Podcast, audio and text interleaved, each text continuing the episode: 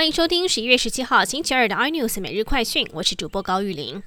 美国总统大选结束，川普是否在任期最后疯狂施压中国访问台湾呢？外交部次长曾厚仁面对立委质询，他表示没有理由拒绝。至于台美如果建交，曾厚仁也强调很好啊。不过回应次长说法，外交部则说目前没有邀请川普访台的相关规划。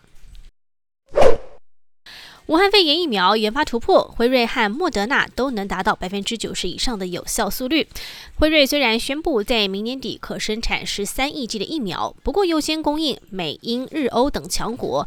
至于台湾，指挥中心也松口，编列一百一十五点五亿的经费，购买一千五百万剂，每剂要价七百元的台币疫苗，最快明年中后，民众就可以施打到国际的武汉肺炎疫苗。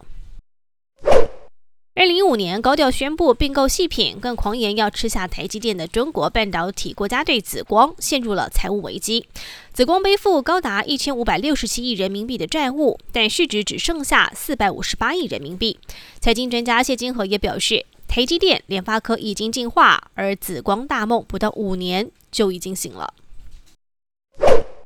搭载四名太空人的 SpaceX 飞龙号太空船，在历经二十七小时的航行之后，今天成功对接国际太空站。四名太空人将展开为时半年的太空任务。售后于马斯克的太空大梦，台场金宝、华通、太空电都有成功打入 SpaceX 供应链，明年出货规模可望明显放大。出身彰化、现年七十二岁的漫画大师蔡志忠，今年在嵩山少林寺出家了，亲自由方丈释永信为他剃度，法号释延一，从此成为一位沙弥。蔡志忠曾经创作出脍炙人口的《庄子说》《老子说》等一百多部经典漫画，销量超过五千万册。